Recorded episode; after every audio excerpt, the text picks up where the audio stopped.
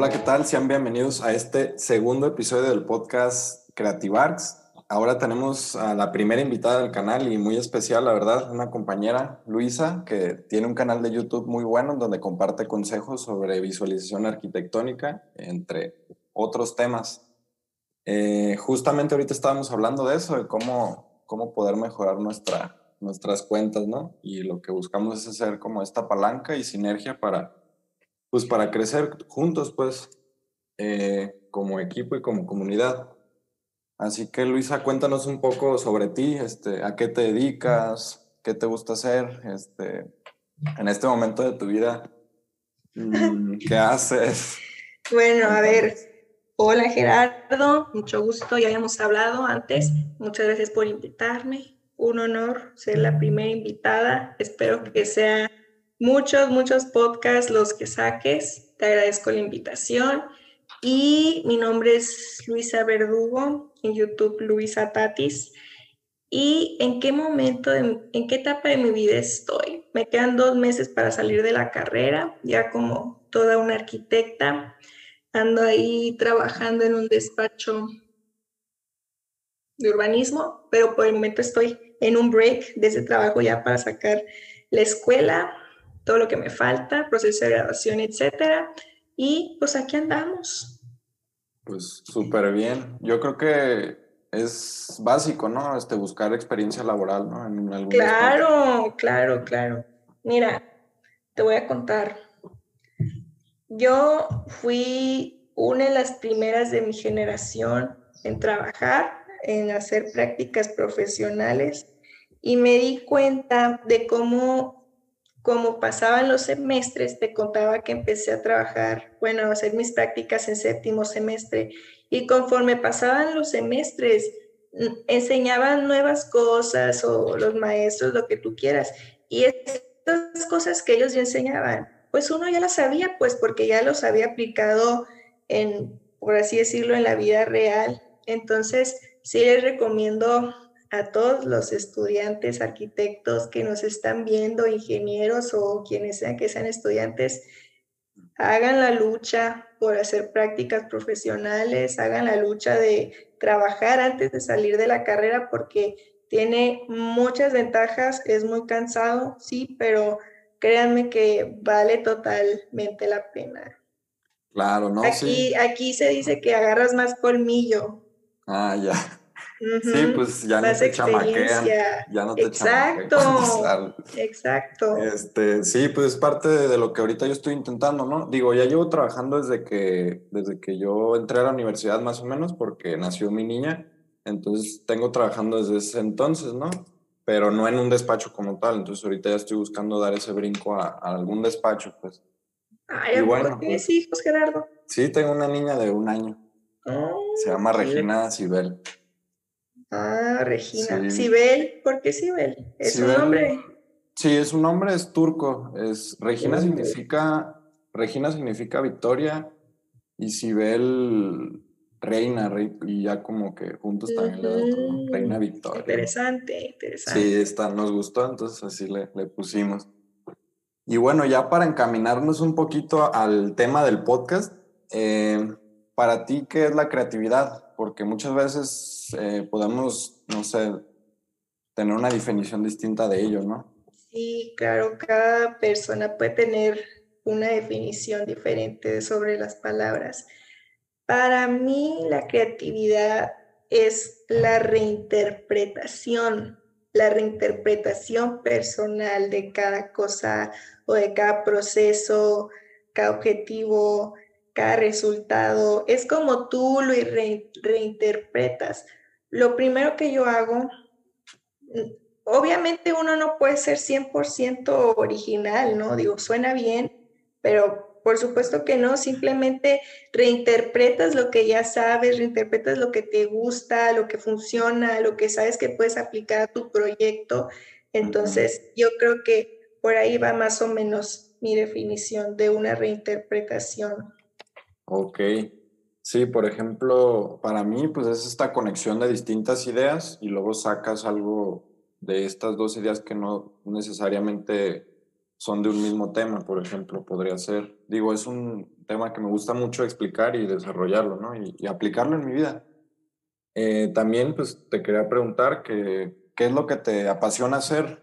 No, no sé si eh, dibujar, este... Mira, antes de esa pregunta, hay que, hay que recordar que es diferente piratearte un proyecto a inspirateártelo.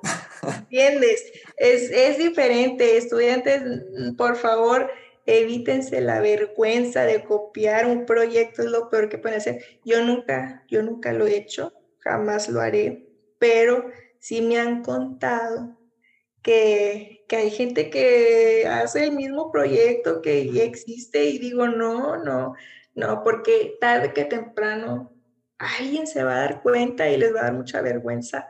Ya ha pasado, a mí no, nunca me va a pasar porque yo no hago pena, que es diferente, ¿eh? Es diferente. Sí, claro, por ejemplo, este, en los primeros semestres de, de, arquitectura tenía una materia que se llamaba Fundamentos del Diseño. En, esta, en cada clase nos daban como un principio, ¿no? Como el punto, la línea, y luego ya conceptos más, este, pues más generales o más puntuales como, no sé, la abstracción. Y... Primer semestre. Sí, en los primeros, no recuerdo bien. Ajá, a mí también. Buenos tiempos. Sí. Antes de la realidad. y hay que decirles que, que, a los del primer año, segundo año, que, que disfruten, ¿no? Sí, que, que ese calentamiento ese. Todavía no llega la, la, lo real de la carrera. Sí, entonces, en esos semestres, pues nos dejaban desarrollar maquetas, ¿no? Así volumétricas, conceptuales. Mm, nos dejaron hacer un concepto y yo busqué en Pinterest, me acuerdo en esa ocasión, busqué ese concepto, esa palabra, no recuerdo cuál era. Total que salieron unas maquetas, la verdad, que me gustaron mucho.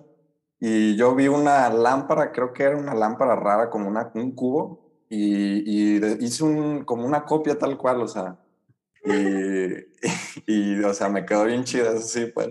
Pero, y ya la llevé a la clase y todos, ah, ¿qué es eso? Qué raro, ¿no? Y ya de, oh, sí, sí, qué raro. Y ya este, una compañera ya, no sé, de repente me dijo, ¿es esta misma que está en Pinterest? Y ya, y ya pues le dije, ah, sí, de ahí la vi.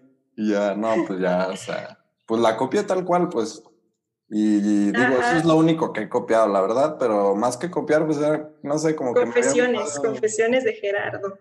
ya sé. Pero de ahí en más... Ajá. Es que, mira, yo, yo me acuerdo que, que también en mis primeros años, no, no me acuerdo de haber copiado algo así tal cual, pero sí me acuerdo que me inspiraba, me inspiraba mucho yo. Entonces ya le cambiaba mínimo la forma, los materiales. Digo, mira, a mí me quedaban horribles. Era terrible yo. Primer año, segundo año, era una vergüenza. Aquí lo digo, Luisa era una vergüenza en primer y segundo año. Es más, no sé si, si ya borré mis proyectos de, de Behance porque nos obligaban a subirlos en primer y segundo año. Entonces, Em, me voy a acordar y ahorita que termine esto los voy a borrar porque me dan vergüenza. Pero mira, mm, ya, esa, esa Luisa de primer, segundo año, mira, hubo unos, unos trabajos, unas maquetas donde sí me la rifé y digo, wow, todavía estoy orgullosa de eso. Pero sí, había unas cosas que de plano las veo yo y, y digo, ¿cómo? ¿cómo hice eso?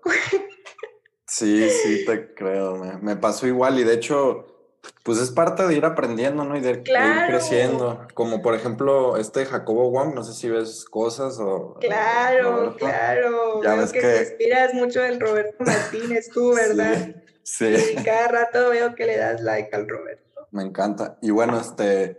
Ah, pues Jacobo dice que que si no te avergüenzas de tu pasado, entonces no has hecho nada o no, no sé, no has mejorado o algo, ¿no? Entonces es igual. Ajá, no has progresado, no has progresado. Sí. Es más, a mí, yo ya no coincido con cosas que decía hace, que hace seis meses, hace un año. Y sí, pues qué bueno que ya no pienso así. Eso es buena señal. Así es.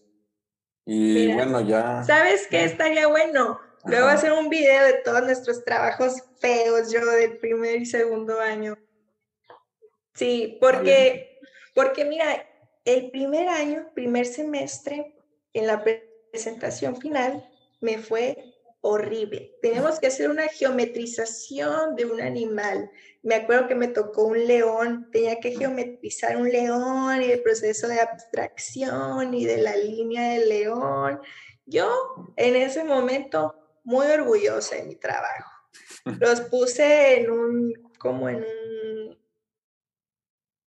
hielo seco, en cuadros de hielo seco, ah, cada proceso. Y yo los pegué en una tabla de madera, así puse cada cosa así. Y yo dije, eso, soy la mejor. y la Total, no, en la presentación final me destruyó, me acuerdo, se llama Estela Zavala, la maestra. Saludos, maestra.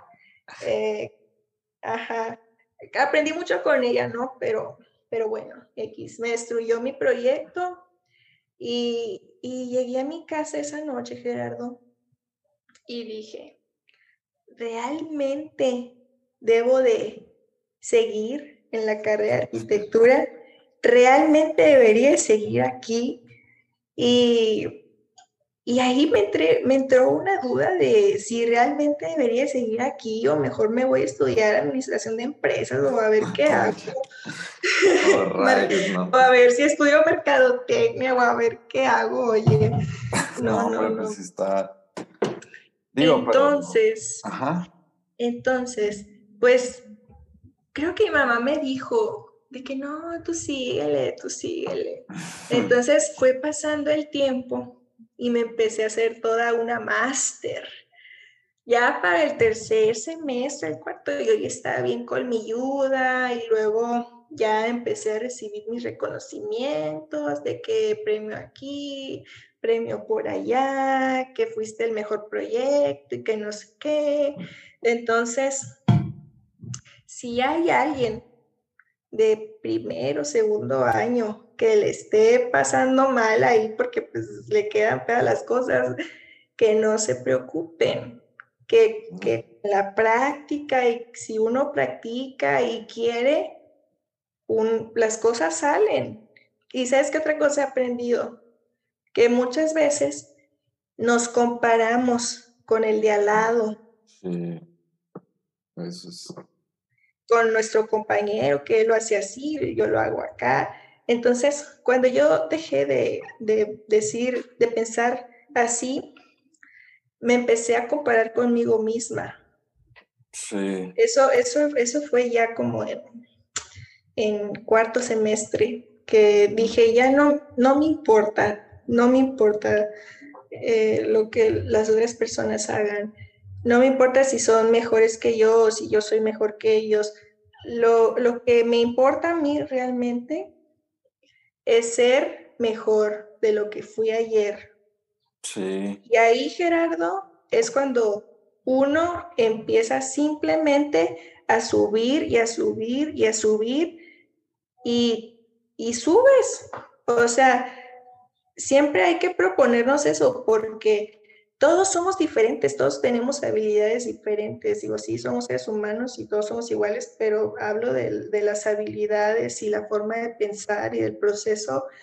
Todos, todos somos diferentes y yo creo que en la escuela muchas veces te quieren meter esta idea de que tienes que ser mejor que el otro. Cuando realmente tienes que ser mejor que tú. Claro, sí, claro. Entonces, no estoy diciendo que no hay que ver lo que están haciendo los demás, porque hay veces que se hacen cosas buenas, ¿no? Y puedes aprender de tus compañeros, de tus maestros. Lo que quiero decir es que no te claves, no te claves en que tienes que ser el mejor siempre. Eso es no pues sense, no, sense. Trabajo cooperativo mejor. Sí, no es sano, pues tampoco. Y hablando de, de, eso mismo de que dices de, de, que al inicio pues no eres bueno, tal vez eh, haciendo las maquetas, los dibujos, pero también hay, hay dos partes, yo veo, o sea, porque puede ser que sí te guste como esta parte de la arquitectura cuando vas iniciando, o puede ser que te hayas equivocado también de carrera, ¿no? O sea, y, y pues pues realmente no, no seas bueno en esta área, que está bien, a veces te equivocas de carrera y hay que brincar a otra a lo mejor, ¿no? Porque también muchos compañeros, por ejemplo, eh, pues desertaron ya porque no era lo, lo suyo, creo yo. Entonces, eh, pues también esa parte, pues de, de ver qué es lo que te gusta hacer, ¿no? También descubrirlo, buscarlo.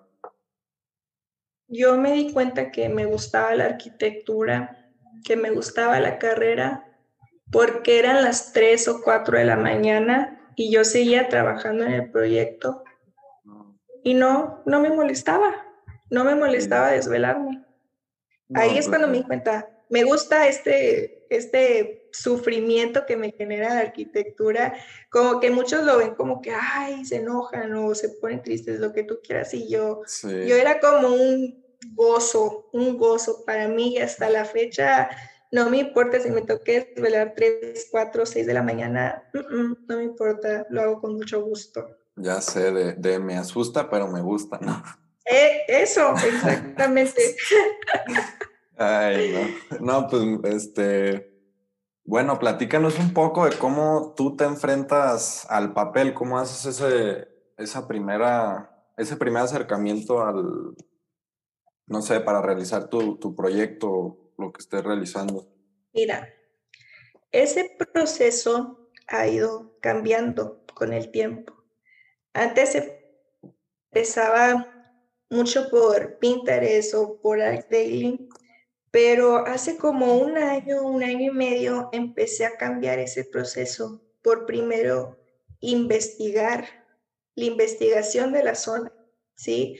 Porque me he dado cuenta que muchas veces diseñamos solo por nuestro ego, porque queremos, se nos antoja hacer esto, se nos antoja hacer aquello, algo que solo nosotros queremos, pero realmente, ¿qué es lo que quiere la comunidad? ¿No? Muchas veces solo pensamos en nosotros, diseñamos solo pensando en nosotros, en lo que nosotros nos gusta, queremos, pero no pensamos en la zona. Te voy a dar un ejemplo.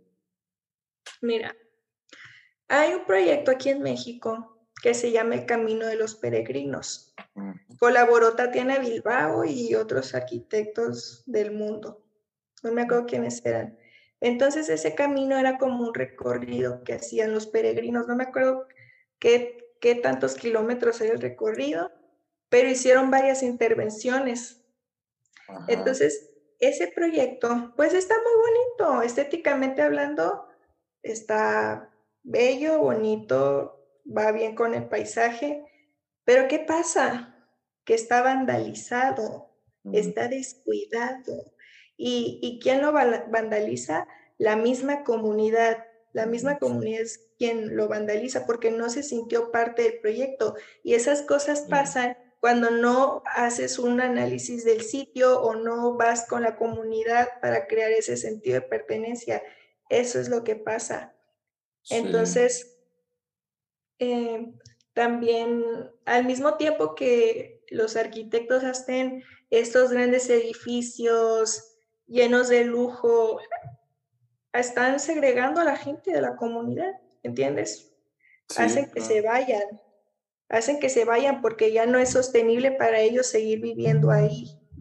Entonces, ¿qué hay que hacer? Bueno, primero hay que investigar quiénes viven ahí, qué educación, qué nivel educativo tienen, si tienen trabajo, qué tanta gente discapacitada hay, eh, qué más, cómo se mueven, porque, mira, hicieron un parque, ¿no? Aquí te lo digo en Hermosillo.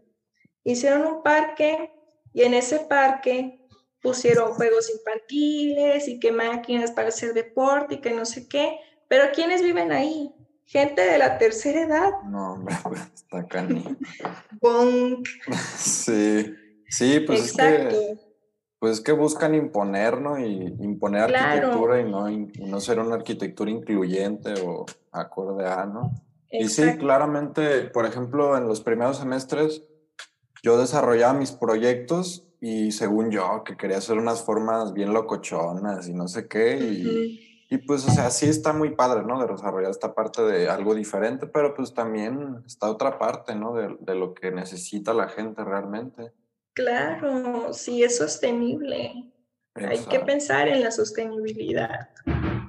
A sostenible me refiero que la adaptación del edificio, por ejemplo, qué tan eficiente es en términos de económico, en términos económicos, y qué tan incluyente es con la, con la comunidad. A eso me refiero yo cuando hablo de arquitectura sostenible.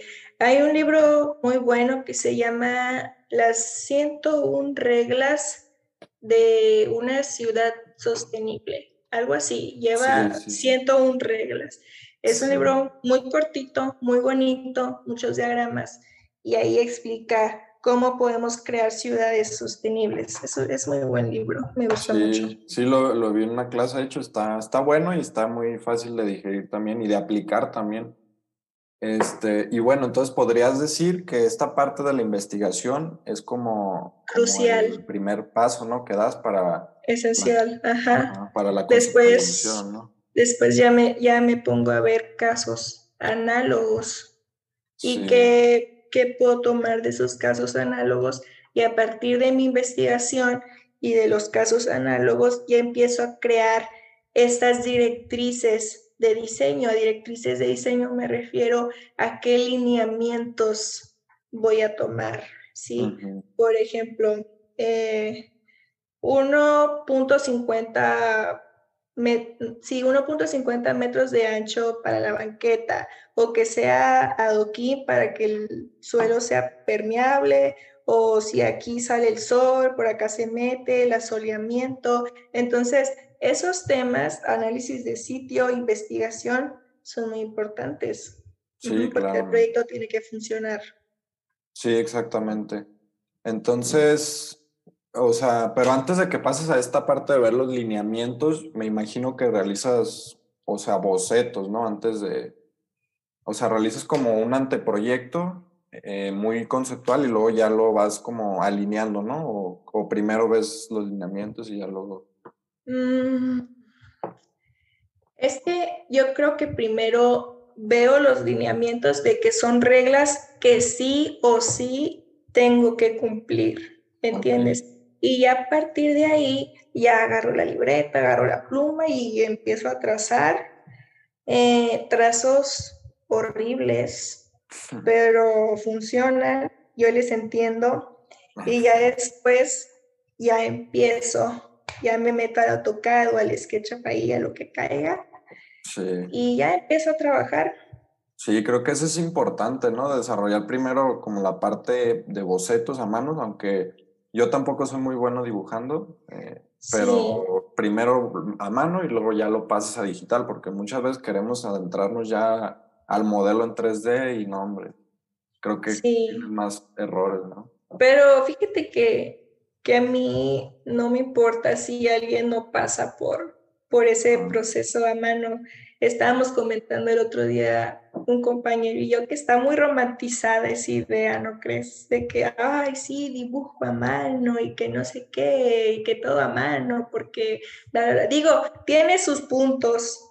Sí. Sí, estoy de acuerdo que cuando dibujas a mano, te fijas más en los detalles, puedes apreciar más porque lo estás dibujando y estás viendo y trazando y así. Pero no sé, al mismo tiempo siento que está overrated. Pues sí, sí, sí, sí, sí, te entiendo esa parte. Este, pero por ejemplo, mm, bueno, a mí, por ejemplo, en cuestión de otros proyectos no de arquitectura, me gusta tener una libreta y empiezo a anotar ahí como lo que siento, ¿no? O sea, y ya de ahí ya siento yo que ya puedo ir este, desarrollándolo. Digo, ya sería cuestión de, de cada quien, ¿no? Yo creo también cómo, cómo puede diseñar y desarrollar sus proyectos de mejor manera, cómo se adapte cada quien, ¿no? Exactamente. Con las herramientas que, que le funciona a cada quien. Digo, tampoco uno se clava en el concepto, en el dibujo y que qué bonito y que no sé qué, ¿no? no pues ahí que... uno entienda lo que tiene que hacer y que quede la idea bien plasmada, está bien, está perfecto. Sí, claro. Y ya hablando de, pues de, de este momento en el que tú realizas este tipo de, de proyectos, Eh, ¿Consideras que es necesario un ambiente de trabajo eh, pues agradable, bueno? O sea, no sé. Claro, claro, claro, claro. Es, es muy diferente trabajar en un lugar cerrado, a cerrado me refiero sin ventanas, no ventilación natural, es muy diferente a trabajar así que a un espacio abierto donde puedas ver el paisaje, donde puedas ver la luz natural, que entre la luz del sol. Es muy diferente. Te lo digo porque yo ya he trabajado en esos dos tipos de espacio y, y, prefiero trabajar mil veces donde pueda ver la luz del sol, donde pueda ver una plantita y lo que caiga, pero déjame ver el exterior también. Entonces, yo creo que eso sí influye bastante y aparte del sol te da vitamina, vitamina D, eh, serotonina, exactamente. y, o sea, esas son condiciones de, un espacio cerrado, son condiciones de un, de un edificio enfermo, ¿no crees? O sea, claro, claro, claro, claro. Un edificio enfermo, esa es la palabra.